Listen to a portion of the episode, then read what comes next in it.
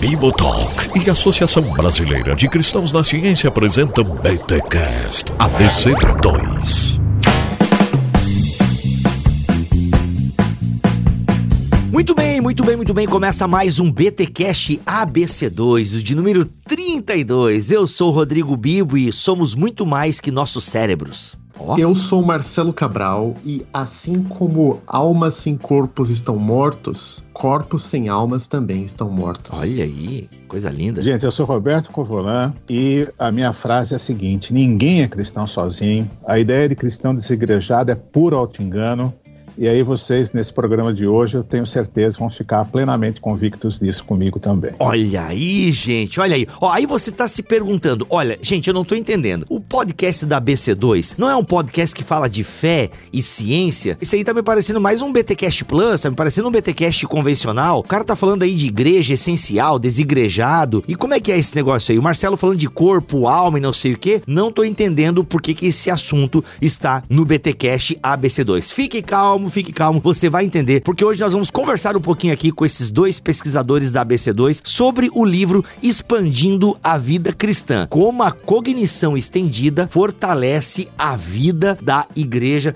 Mais um lançamento da Thomas Nelson Brasil da coleção Fé, Ciência e Cultura. Aliás, meus amigos, um parêntese aqui, parabéns por essa coleção que vocês agora desencadearam aí com a Thomas Nelson Brasil. Tem coisa muito boa já nessa coleção com a Thomas Nelson, hein? Parabéns. A curadoria de vocês é cirúrgica. Obrigado, Bibo. Cara, obrigado. Assim, esse tem sido um trabalho que está na veia da ABC2, um DNA da ABC2, desde o seu princípio, essa preocupação em trazer para o público brasileiro o que existe de melhor no diálogo entre fé, ciência e filosofia. Então é isso aí, pessoal. Fiquem atentos às nossas publicações, só tem coisa fina, coisa da boa. Inclusive é surpreendente, porque, né, fé e ciência a gente acha que, meu cara, só dessa nossa nessa nova coleção já são o quê? Quantos livros? Mais de cinco. É isso mesmo. Cara, e fora que você já tinha uma coleção, né, com outra editora, que tem vários livros maravilhosos também, viu? e também com algumas outras editoras, enfim, é incrível como tem diálogo entre fé e ciência de qualidade. E, gente, aquilo que a gente sempre fala aqui no BTcast ABC2, esses livros são fundamentais pro diálogo, para você que tá entrando na universidade, você que tá no ensino médio, sabe? Isso aqui é para ser estudado com um grupo de jovens, pra gente fortalecer essa galera que, infelizmente, acaba perdendo a fé quando entra na faculdade, na universidade e por aí vai. Por quê? Porque não, não tá bem sólido na sua fé, não sabe dialogar com a ciência. E essa coleção Fé, Ciência e Cultura da ABC2 com a Thomas Nelson é fundamental. E hoje, expandindo a vida cristã. Mas antes, Vamos para os recados da BC2.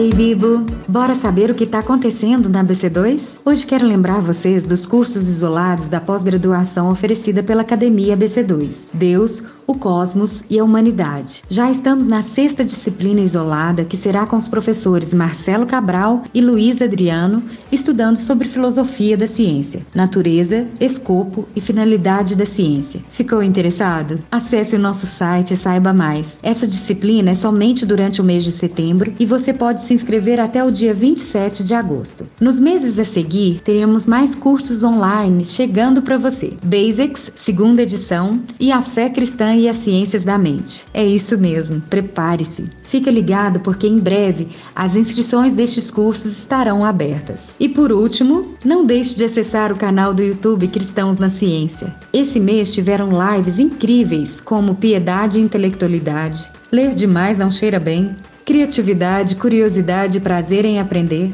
palestras sobre as virtudes e vícios na igreja brasileira e tudo isso com convidados mais que especiais como o pastor Valdir Sternegel, Guilherme Amarino, Jonathan Freitas, Ana Heloísa, Ana Bezerra, Cacau Marques, Paulo On, Yara Martins, equipe ABC2 e outros. Não deixe de ouvir esses conteúdos que estão sensacionais.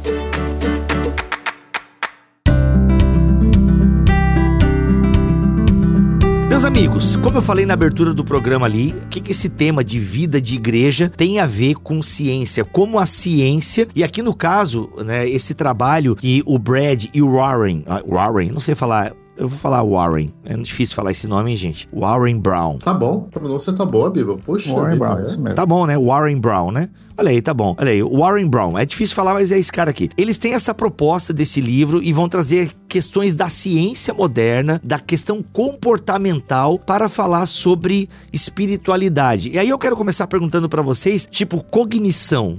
Que é isso? Porque eu já penso em cérebro, né? Eu falo em cognição, eu já penso no cérebro. Aí o Marcelo vem com coisa de alma, de corpo. Como é que a gente introduz esse tema, né? O tema hoje aqui é a natureza da igreja. A gente vai falar de forma nesse recorte. Mas antes de falarmos da natureza da igreja, que, que, como é que a gente introduz essa conversa de cognição estendida? Enfim, eu nem, nem, nem tenho roupa pra falar sobre isso. Bibo, é, enfim, eu gostaria de dar um toque nisso. Antes, eu gostaria de fazer uma pequena introdução Claro. e, e- e esperar aí essa questão de alma, corpo e tal. Ah, acho que o Marcelo daqui a pouco pode ah, ajudar a gente a entender como é que tem certos problemas ah, que vieram aí do platonismo, entraram na igreja via as ideias de Agostinho e como é que isso repercute ainda hoje. Mas ah, o que eu queria dizer para você inicialmente e para os nossos ouvintes, né, é o seguinte: ah, o aparecimento dessa visão de dessa nova vertente das ciências cognitivas aplicadas àquilo que é a nossa vida de fé, a nossa espiritualidade. Quando eu descobri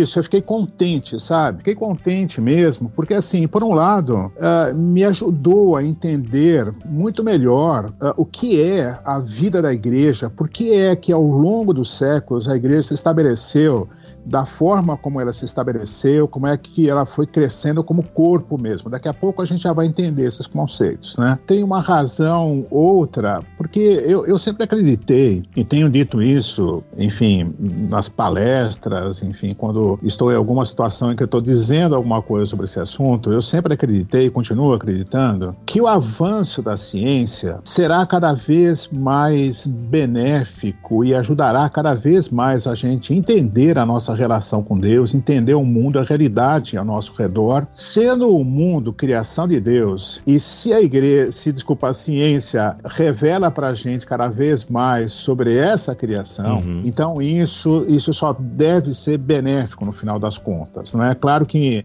enfim, a trajetória não é assim tão linear, mas ah, a tendência é essa, entendeu? Que os avanços da ciência continuem, de alguma maneira, nos revelando cada vez mais a respeito da criação de Deus e do próprio Deus. Não é? Agora, esse aspecto, esse avanço que surgiu, então, isso, isso é uma coisa, essa ideia de cognição incorporada, cognição estendida, que são os assuntos que a gente vai tratar aqui, é alguma coisa que veio eh, tomando corpo no final do século XX e se estabeleceu, digamos, plenamente a partir do século XXI. Portanto, nós estamos falando de alguma coisa que é relativamente recente, entendeu? É algo que está, assim, enquanto ciência, eh, se definindo ainda, porque tem, enfim, diferentes escolas, tendências e tal, mas Uhum. eu preciso dizer para você o seguinte, para quem não é da área e nunca ouviu falar disso, que isso tem crescido explosivamente, porque de repente, sabe, é, ciência, cara, é, é- é um pouco assim como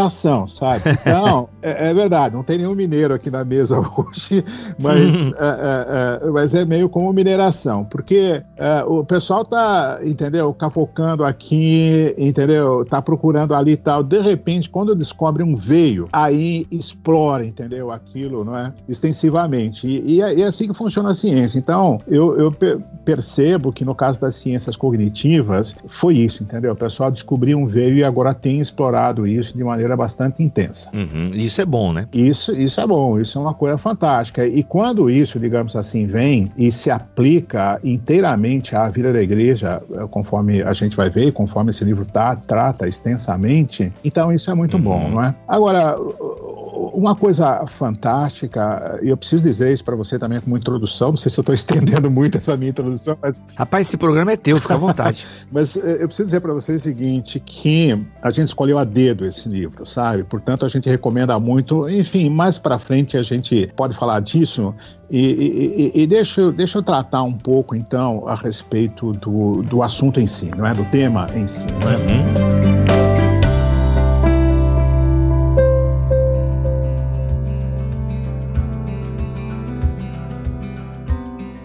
Olha, a, a grande, digamos assim, transformação que isso traz e que tem acontecido é a compreensão de que a nossa mente ela é muito mais do que nosso cérebro. Ela vai muito além do nosso cérebro você veja assim, a, aquela perspectiva, digamos assim, reducionista de uh, cientistas, em particular neurocientistas e cientistas cognitivos, não é, que estabelece uma espécie assim de coincidência entre mente e cérebro, vida mental e processos cerebrais, como se uma coisa fosse praticamente a outra. Então, essa nova visão coloca isso por terra, entendeu? Porque ela vai, ela, ela vai nos mostrar que, na verdade, a nossa vida mental depende, claro, do nosso cérebro, não é? Mas mais do que isso, entendeu? Depende do nosso corpo como um todo. E aí já é alguma coisa que sintoniza bastante com a cosmovisão bíblica, a respeito de quem nós somos, não é? Mas mais do que isso, que ela, que ela vai além disso tudo, que ela incorpora, inclusive, o próprio mundo exterior, o próprio ambiente social no qual nós estamos, nós estamos inseridos, uhum. é? Uhum. E é aí que, digamos, a vida da igreja como um todo uh, vai chegar, não é? Uhum. Mas isso aqui eu já dei, digamos assim, um pouco uma visão panorâmica disso, né? mostrando, é, é, enfim, qual é o perfil da história toda. Mas acho que seria legal uh, se o Marcelo desse um toque a respeito do problema, não é? Porque, uh, digamos, só para só sintonizar um pouco com a, com a importância do problema, uh, entender o problema significa entender por que é que, sobretudo hoje em dia, a gente tem assim uma perspectiva extremamente individualista da fé cristã, entendeu? Uhum. E muitas vezes excessivamente sentimentalista, não é? E, e, e, e, olha, enfim, e, aspectos sociais envolvidos, né? Como é que a gente se deixa muitas vezes tomar por esse espírito consumista e o camarada vai lá para o culto, não é, e, se posta como alguém que está ali para consumir coisas, não é, e, às vezes se sente no direito de reclamar assim o direito do consumidor, entendeu? Uhum. Que o culto seja dessa ou daquela maneira, né? Uhum. Ô Roberto, mas antes de entrar especificamente nessa questão, eu queria que vocês explicassem, o Marcelinho talvez até possa fazer fazer isso por conta da entrada dele, que são os dois conceitos aqui que os autores vão trabalhar, que é, vocês já citaram isso e eu queria deixar bem claro para a audiência. Cognição corporificada e cognição estendida. E aí você tá falando que o nosso cérebro, é, que, que a gente aprende, é, que nosso cérebro, como é que é que você falou antes ali, que é, não é só a nossa cabeça e tal, mas é o corpo todo participa. É o corpo todo. Isso. Tá, Marcelo, explica isso para nós. Como assim o corpo todo participa do processo de cognição? Aliás, vamos explicar o que significa a palavra cognição, porque talvez tenha pessoas que não saibam. Gente, olha, olha vem cá. A, a questão, assim, uma coisa fundamental para a gente compreender que, digamos assim, muitas vezes a gente toma isso como uma coisa óbvia, mas a maneira como a gente interage com o mundo e apreende as coisas do mundo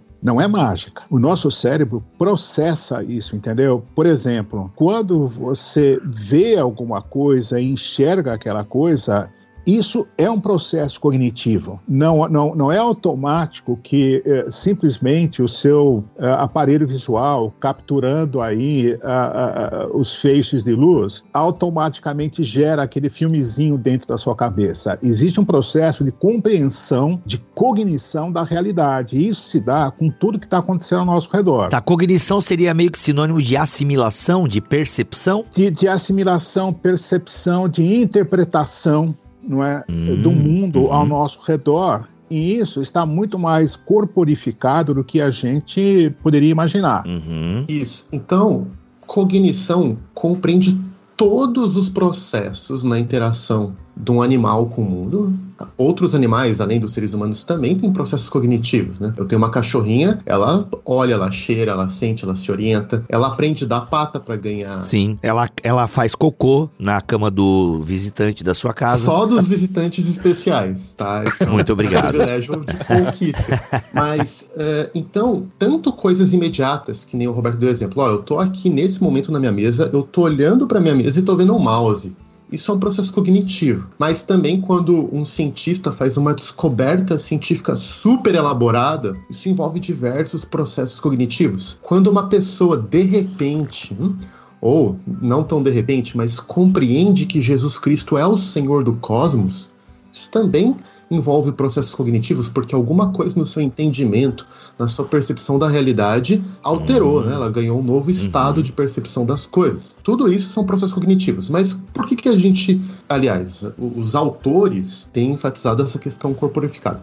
Porque talvez a grande maioria das pessoas, e mesmo a ciência até recentemente, uh, pensava que processo cognitivo é aquilo que ocorre no cérebro, é na minha cabeça. Pensa aí, quem que é o inteligente? É o cabeçudo.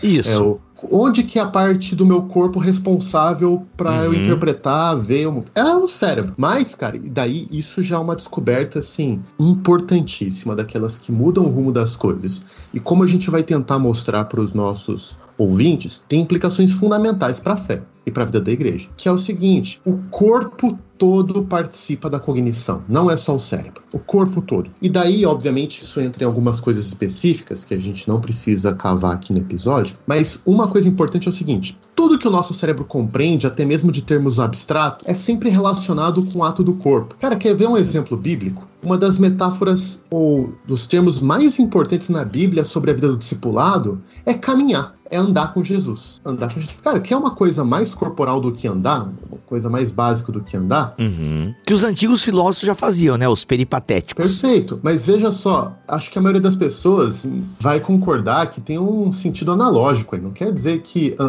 Discipulado é eu literalmente sair andando na rua. Ao mesmo tempo, olha só que coisa incrível. Não dá pra gente descrever de modo apropriado a vida de um discípulo de Jesus se eu tirar de lado esses termos altamente corporais, como caminhar, como andar. Que é mais? Hum. Um dos símbolos fundamentais do discipulado de Jesus é comer do pão, é beber do vinho. Então, essas práticas que envolvem o corpo, elas não são meras metáforas, meras analogias, mas elas são integrais ao que é ser humano e é integrais ao nosso processo de cognição. Não há aprendizado da vida com Jesus se você não come do pão não bebe do vinho.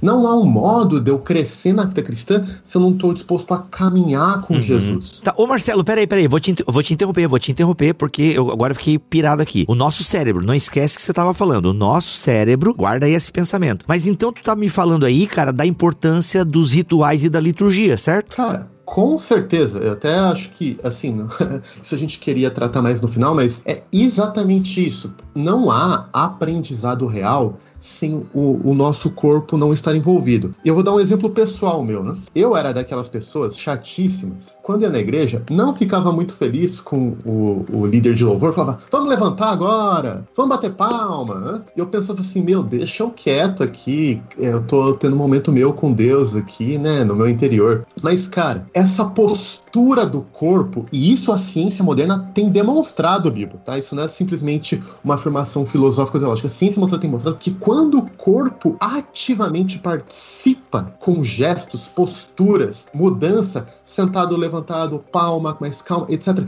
isso tem um fator de aprendizado cognitivo fundamental. Fundamental. Entendi. Então, a, eu tô, a gente só tá colocando algumas coisas, e ó, a coisa vai bem mais fundo do que isso, tá? São só alguns exemplos para os nossos ouvintes perceberem como essas descobertas científicas são importantes. O, o, o Bibo, Oi. posso dar um exemplo um pouquinho mais técnico é, do ponto ponto de vista de, neuro, de neurociência para a gente ver como essas coisas estão assim completamente entrelaçadas. Pode. Olha só, uh, uh, houve uma descoberta fundamental que também ajudou a dar fundamento para esse, esse tipo de concepção, que é dos chamados neurônios espelho.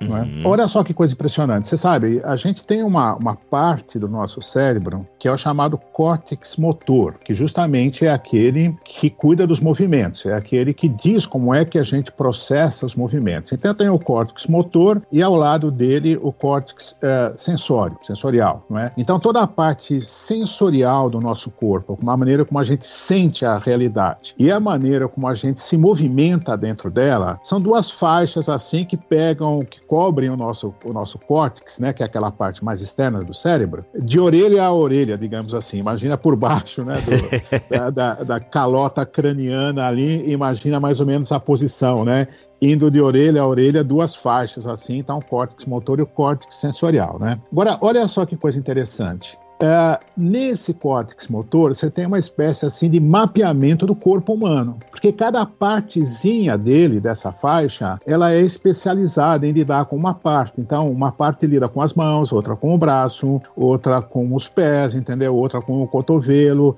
É, são partes é, específicas que cuidam do movimento de cada uma dessa, dessas partes do nosso corpo, né? Beleza? Então, digamos assim, isso é a maneira como a gente se movimenta, através da ação desses neurônios. Agora, onde é que entra a cognição nisso? Olha que coisa fantástica. Se você olha para alguém que está agitando a mão assim, e dizendo adeus para você, te dando um tchau, sabe qual parte do seu cérebro que processa essa informação, que permite você reconhecer esse gesto? São justamente os neurônios do seu córtex motor que você usaria para fazer o mesmo gesto. Eita. Entendeu? Essa é a ideia dos neurônios espelho. Uhum. Então você veja como assim, ou seja, hum. para entender todos os movimentos que as pessoas executam em volta da gente, não é? A gente usa os neurônios que a gente usaria para executar aqueles movimentos. Então você veja como que a cognição, como que a apreensão da realidade está incorporada, porque esses neurônios eles foram especializados nesse nesse, nesse em cuidar desses movimentos justamente com o quê? Com a ação do nosso corpo ao longo da nossa história pessoal, hum. entendeu? Então é, é, é esse assunto é isso que o Marcelo está falando. Nós não estamos tratando aqui simplesmente, digamos, de ideias, de metáforas e tal, e tal. Isso isso é alguma coisa que faz parte de quem nós somos mesmo, da maneira como o nosso cérebro cérebro e corpo funcionam junto, né, em concerto. Tá. Até porque essa ideia de cérebro e corpo junto em concerto e tal, é até para na própria antropologia é, teológica, por assim dizer, Antigo e Novo Testamento, nós somos um ser integrado. Isso. Eu acho que tem, tem muito a ver com isso também. Então, por isso que o meu corpo tem a ver. Tem a ver, né? Por isso que o meu corpo como um todo faz parte do processo de adquirir um conhecimento, né? Então, assim, não é só uma observação, mas é uma interação também com aquilo que eu estou aprendendo e como eu a, a gente olha para criança, né? Como é que a criança aprende? Observando, imitando, reproduzindo, é, enfim, e aí ela vai criando, né? Ela vai tendo as podas neurais, ela vai desenvolvendo a própria personalidade, enfim. Mas no começo é muito nesse processo de absorção, de imitação e por aí vai, né? De todo o ambiente. Até por isso a ênfase, né, na tradição cristã, de que não há fator educativo mais fundamental do que o exemplo. Isso. Quer educar bem os seus filhos? Seja você aquilo, né? Apesar das nossas limitações e defeitos. É, tem aquela frasezinha coach, é palavras convencem, exemplos arrastam. Ó, oh, esse. É isso Olha, vivo coach, adoro. Então, uh, tem, agora, só para puxar um outro fator, uh, ao mesmo tempo que está relacionado ao corpo, ou seja, a cognição depende fundamentalmente do corpo, depende também da comunidade. E isso já é uma quebra quebra de paradigma gigantesca, hum. até daquilo que você falou do sentimentalismo moderno. Porque tem uma, a nossa mente funciona, olha só, a nossa mente funciona acoplada com, as nossas, com a nossa comunidade. Ela não funciona como um objeto interno isolado, nunca de ninguém. Ó, quer ver um exemplo disso? Os autores dão, e cara, eu pensei que era uma coisa minha. Você acha que você é meio maluco, daí você descobre que todo mundo funciona assim e você fica mais aliviado.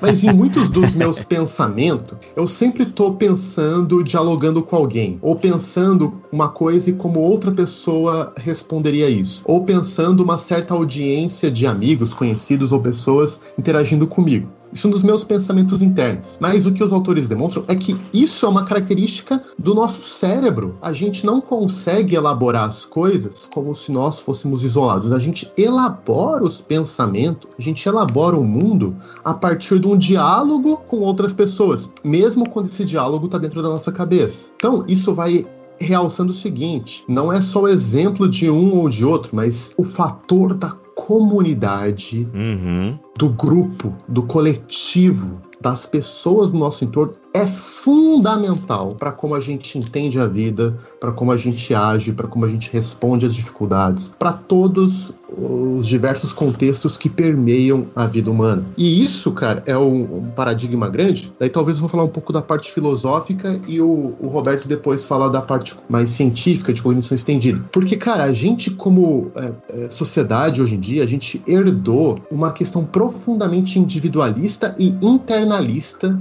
é, do que é ser humano. Isso tanto entre cristãos como entre não cristãos. É só ver, né? Então, tem é, no mundo secular hoje, tem toda essa ênfase no meu sentimento, no meu bem-estar, na minha felicidade individual, de eu estar em paz interna. Essa busca que virou quase maníaca de eu estar de bem, né? E esse estar de bem tem a ver com o meu eu interior, o meu eu interior. E entre os cristãos, veja só, para muitos, o paradigma de atividade cristã é eu isolado lendo a Bíblia, eu isolado orando, é eu cultivando. É o paradigma do mosteiro, né? É, é, é o paradigma. Oh, e o mosteiro era mais coletivo do que as pessoas às vezes pensam, né? É verdade, a galera. A cerveja nasceu lá, tá certo. Não, nasceu no Egito antigo, mas.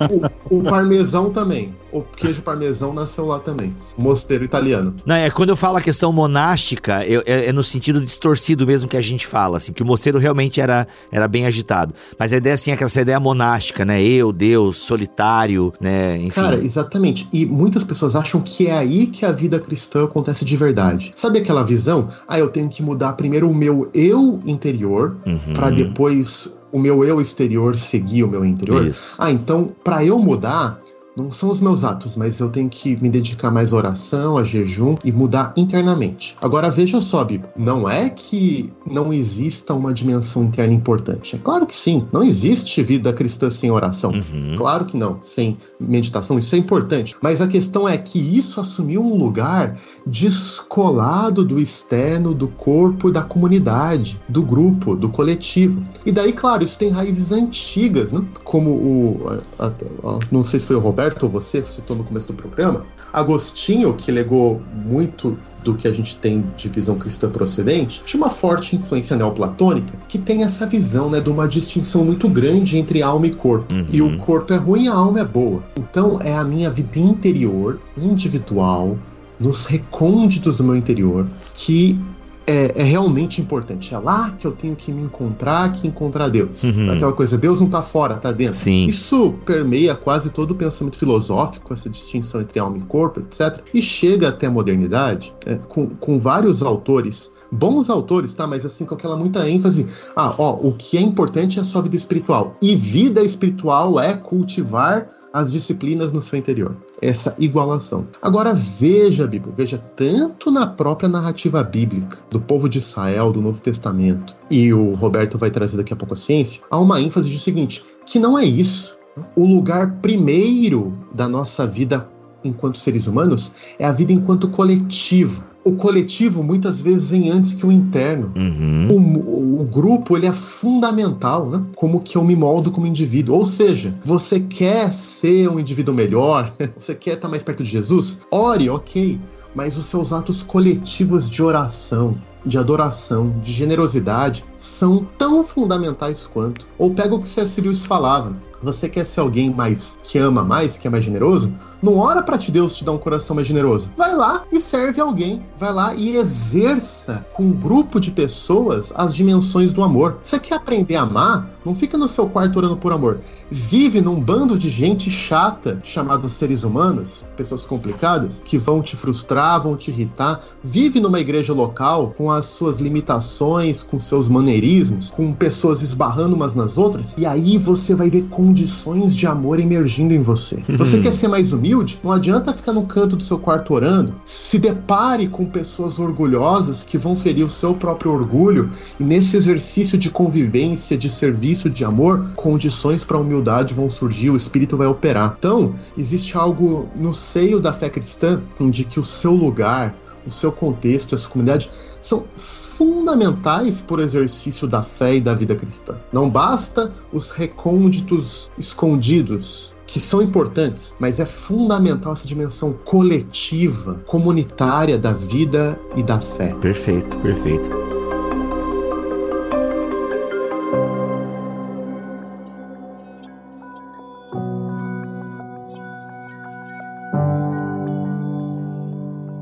Está na estrutura do povo de Deus, né? Ainda dentro do campo teológico, é, já desde a criação, né? É Adão, pô, sozinho não tá legal, né? Tem a mulher, né? Homem e mulher, a questão da correspondência, enfim, a própria questão do Adam, humanidade, é, é o povo, né? Deus chama um homem, mas a partir desse homem para fazer uma comunidade, né? Uma, as famílias do mundo inteiro. É, não, perfeito. Veja lá Êxodo, aquele texto maravilhoso, Êxodo capítulos de 19 a 24, que para muitos teólogos é um daqueles centros gravitacionais de toda a Bíblia, que é o encontro no Sinai, uhum. onde o povo recebe identidade. Tem coisas que parecem estranhas, porque primeiro Deus fala assim: Eu sou o Deus de toda a terra. Daí logo depois ele vai ordenar a construção de um tabernáculo para habitar. Mas peraí, que esse Deus não é o Deus de toda a terra, por que tem um tabernáculo? Uhum. Cara, porque tá na experiência nossa, inclusive de Deus, é uma experiência que ela não é meramente abstrata. Ela tem cheiro, ela tem um espaço, ela tem um ambiente, ela tem pessoas uhum, nas uhum. quais a presença do Deus, que é o Deus de toda a terra, se faz concreta, num lugar, no meio de certas pessoas e contextos. Isso, então, é isso. essa dimensão do Deus cósmico que se manifesta num lugar e num espaço é fundamental, até a própria encarnação, né?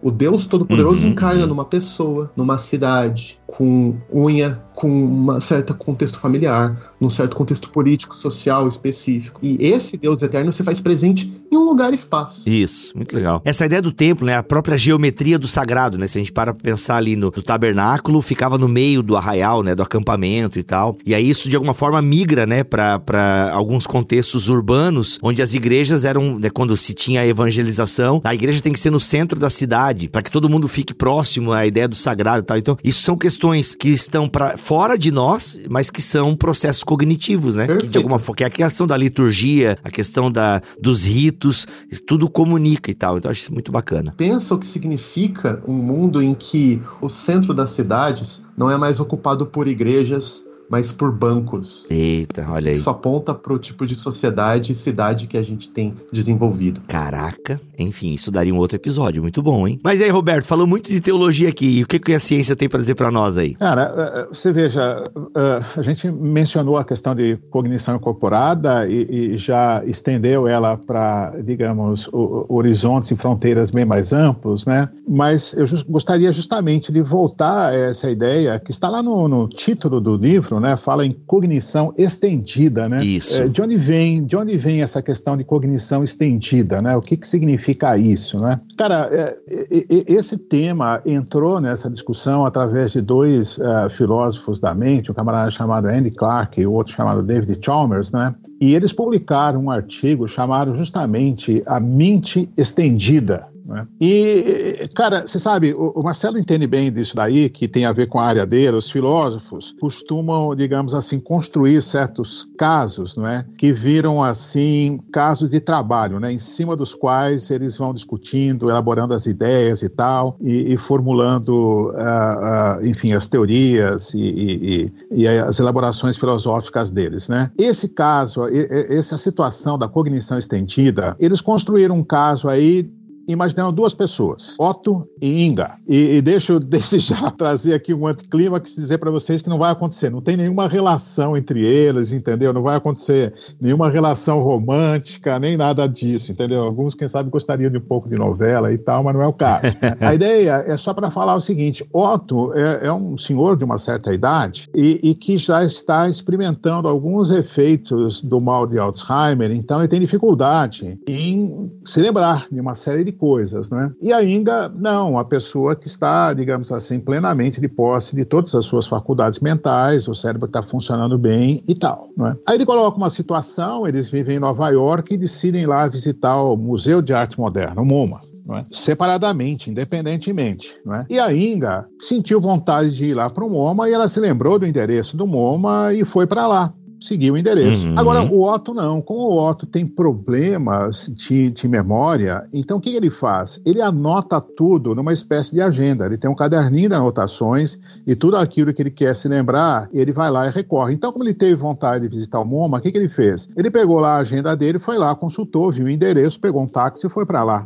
né? Bom, é, eu estou resumindo muito essa história, mas é, pra, mas é só para dizer o seguinte: tinha um ponto de vista, o caderninho, a agenda que o Otto se utiliza para poder se lembrar do endereço, faz tanto parte do aparato cognitivo dele quanto faz o cérebro da, da Inga naquela parte que recorre à memória. Ou seja, o cérebro da, da, da Inga está presente dentro dela, faz parte de quem ela é, e os recursos de memória estão ali, que ela recorre a eles imediatamente. Uhum. O Otto tem essa parte, digamos, uh, relativamente deficitária. E ele recorre a um objeto externo. Mas do ponto de vista do ato cognitivo, presta atenção nisso. Do ponto de vista do ato cognitivo, a agenda do Otto faz tanto parte desse processo quanto o cérebro da Inga, entendeu? Então, é nesse sentido que eles colocam o seguinte: constantemente nós estamos fazendo uso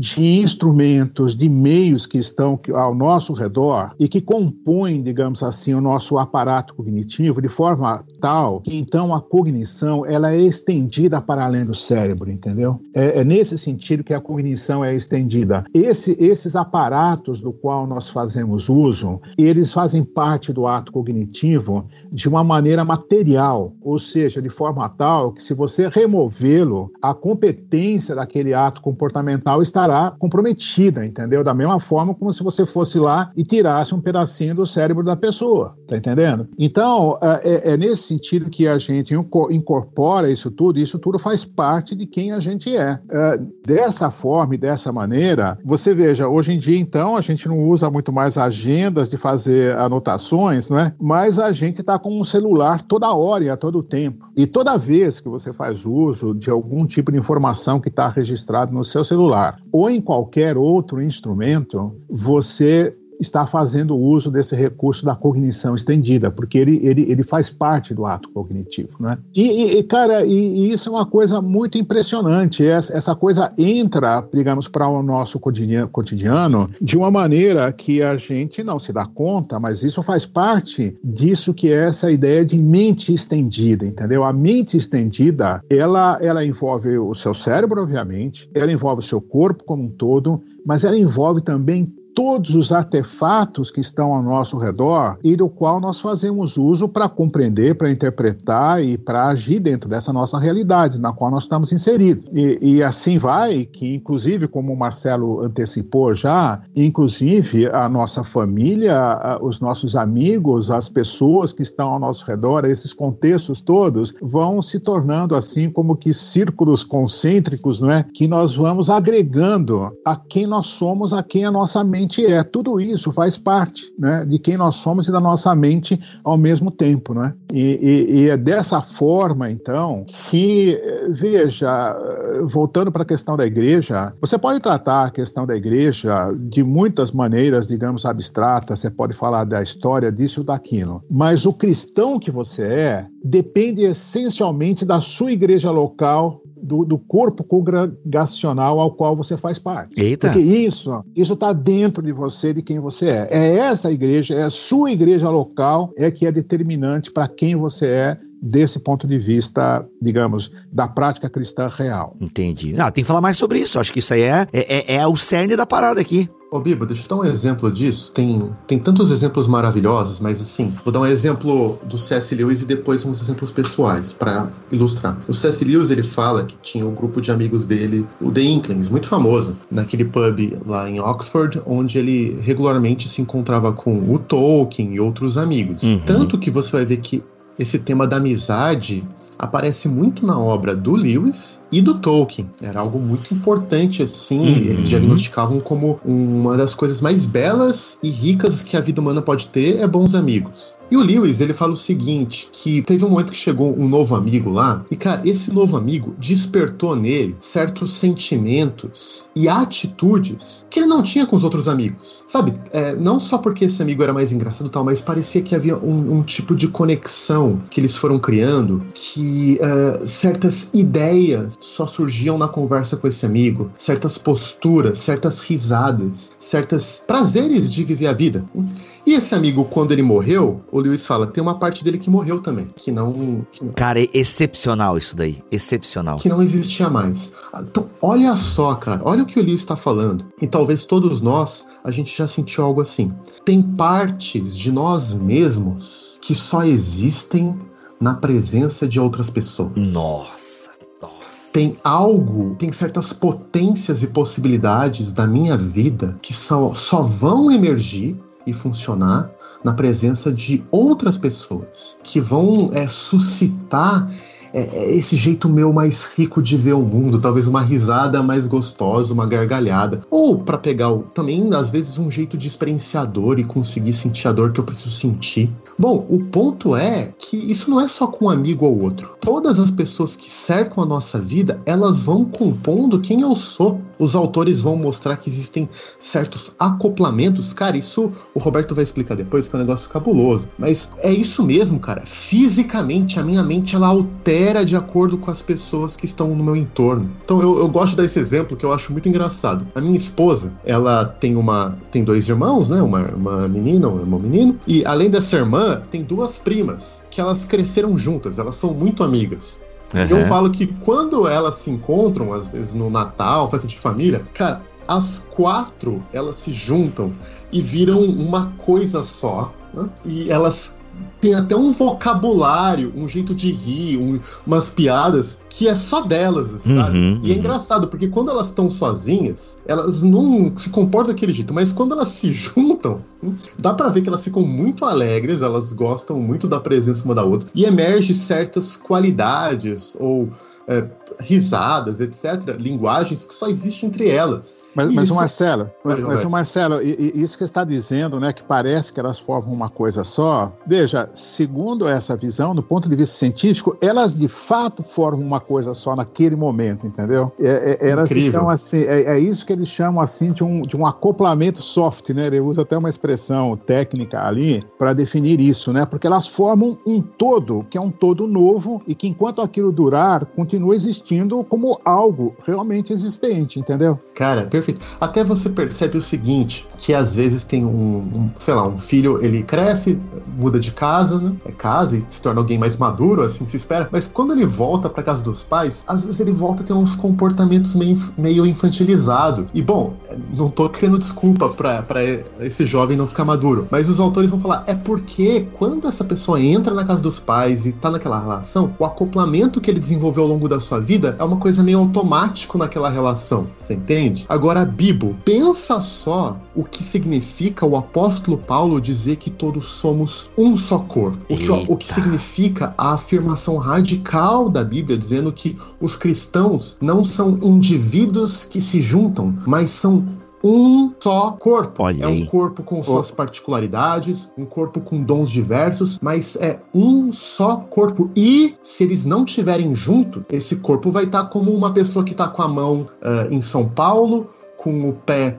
no escritório em Brasília, esse corpo vai funcionar? Esse corpo vai conseguir exercer a função de um corpo saudável pleno? Não, o corpo precisa estar unido, o corpo precisa estar não só intelectualmente, mas fisicamente agregado para que ele Marcelo, funcione. Marcelo, se você me permite, eu, eu, eu separei aqui para citar literalmente. Acho que é bom nesse momento a gente trazer de fato a palavra de Deus, não é? Então, lá em Por Romanos favor. 12, 4, Paulo afirma exatamente isso. Ele fala: assim como cada um de nós tem um corpo com muitos membros, e esses membros não exercem todos a mesma função, assim também em Cristo, nós que somos muitos, formamos um corpo cada membro está ligado a todos os outros. Eita. Olha aí, você tem afirmação bíblica disso que nós estamos tratando aqui de um ponto de vista, digamos, científico. Bibo, eh, se você me permitir, eu gostaria de trazer aqui também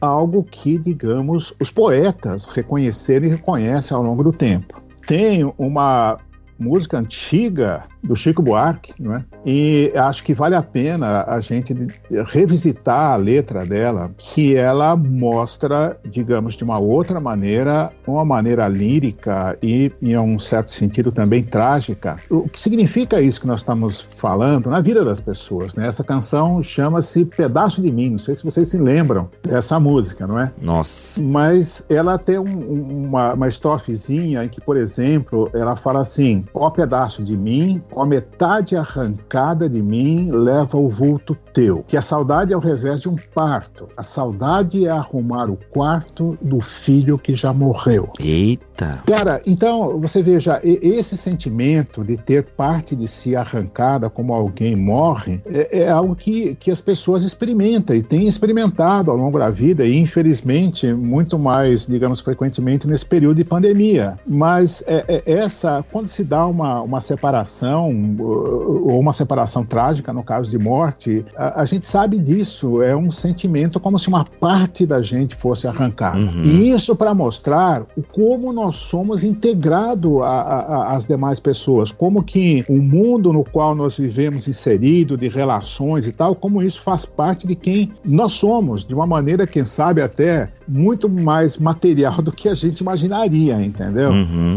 Então é isso que está por trás, digamos, dessas ideias todas. Agora, voltando para a questão da igreja, um ponto que eu gostaria de mencionar para você é que a gente escolheu esse livro a dedo para ser publicado agora, porque a gente entendeu assim: olha, esse é o livro do pós-pandemia, esse é o livro que nós queremos oferecer para a igreja brasileira no pós-pandemia, porque é o livro que a igreja brasileira precisa ler. Infelizmente, a gente não pode dizer que nessa altura nós estejamos estamos uh, já num pós-pandemia. Enfim, nós estamos ainda numa situação muito incerta, né? É mas de alguma forma as igrejas estão voltando e, e, eu acho, eu recomendaria muito que esse livro fosse lido sobre essa perspectiva para as pessoas compreenderem que, digamos, uh, isso eu falo para quem é líder da igreja, mas para as pessoas em geral, entendeu? Para os cristãos em geral, para compreenderem que a vida uh, corporativa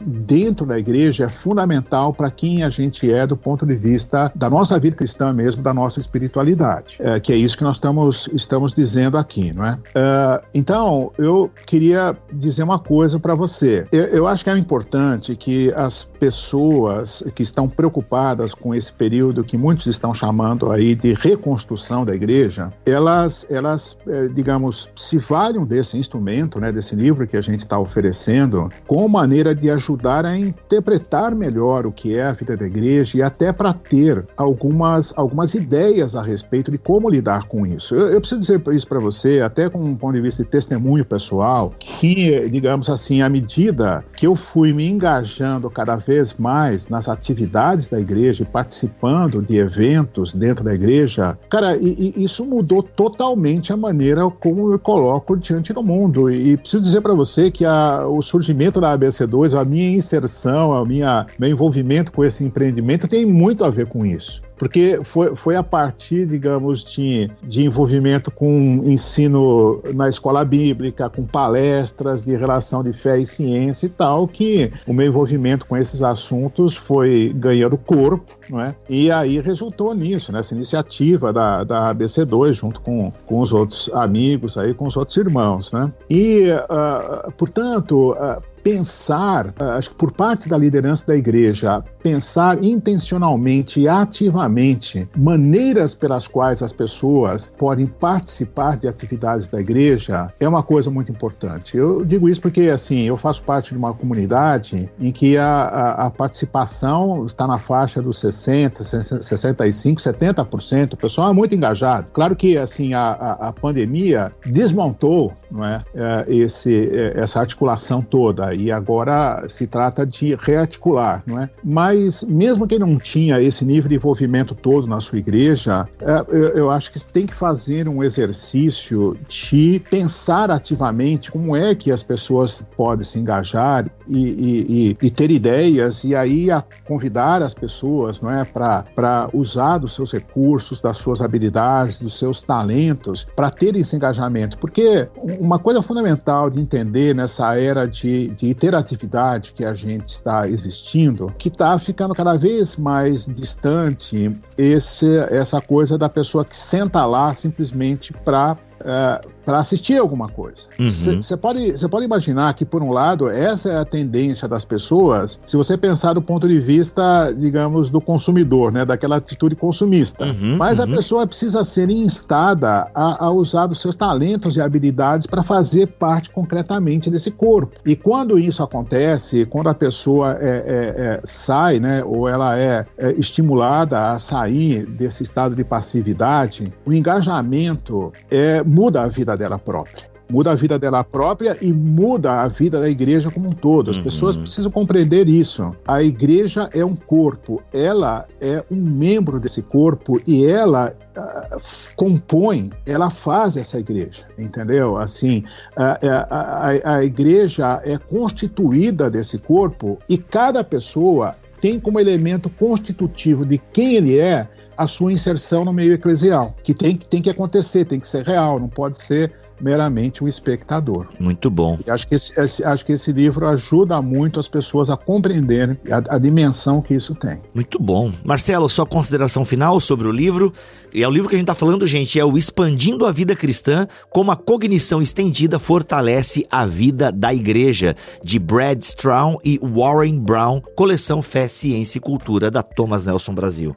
Cara, o Roberto tocou nos pontos mais fundamentais. Eu gostaria de enfatizar que os próximos anos, não digo o ano que vem, mas os próximos 5 a 10 anos, vão ser um período muito crítico na sociedade brasileira e para a igreja brasileira em particular. Né? É uma igreja evangélica que está crescendo, mas crescendo a ritmo acelerado, mas ao mesmo tempo tem mostrado sinais de perder o fôlego e de uma profunda confusão do que é essa igreja as respostas mais importantes não vão ser encontradas meramente refletindo sobre isso, mas para a gente entender o que é ser igreja, a gente precisa viver a igreja, viver uma igreja local. Esse livro, para mim, é um dos recursos mais fundamentais para a gente entender essa dimensão estendida, corporificada, unida, viva da igreja local. E é isso aí, a gente precisa ler, estudar e juntos desenvolver isso. Muito bom, gente. Pô, Roberto, obrigado pela tua presença aqui mais um BTcast ABC2. Cara, eu, eu é que agradeço, Bibo. Assim, uh, você é uma luz pra gente aí. Fantástico, entendeu? Que a gente tenha esse meio, esse recurso e a igreja brasileira com certeza se beneficia muito, entendeu? Da sua, da sua presença na mídia uh, em geral, nos meios sociais e, e, e você faz parte desse corpo aí que a gente está mencionando, né? Amém. Obrigado, querido. É uma honra estar do lado da BC2 para trazer, né, essa relação fé e ciência é, tão muitas vezes obscurantista, né? Agora eu acho que eu, eu me sinto parte desse luminário que é luminário, tá certo? Enfim, vocês entenderam, né? Essa luminária. Vou pensar aqui na minha luminária aqui da minha mesa aqui, que é a BC2 iluminando temas tão importantes como essa relação fé e ciência. Marcelão, tamo together daquele jeito? Sempre, meu amigo. Privilégio estar aqui. Boas férias. Obrigado. Dá boas férias que ele vai ter, né, gente? Ele volta no próximo BTcast ABC2, se Deus quiser e assim permitir, né? Tema é o que não falta pra gente falar aqui. Aliás, o, o Covolan também volta, né? Tem que aumentar mais a participação aqui, Covolan. Vou, vou te convocar pro próximo também. Beleza, cara, tô à disposição. Olha aí, ó, pronto.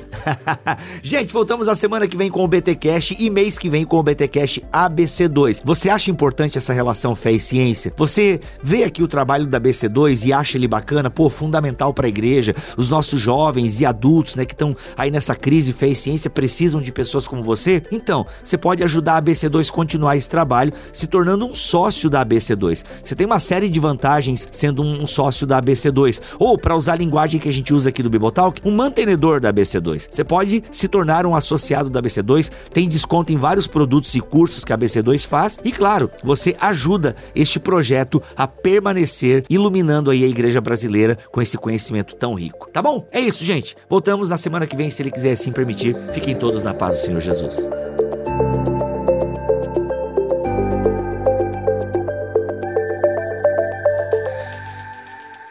Este podcast foi editado por Tuller Bibotalk Produções.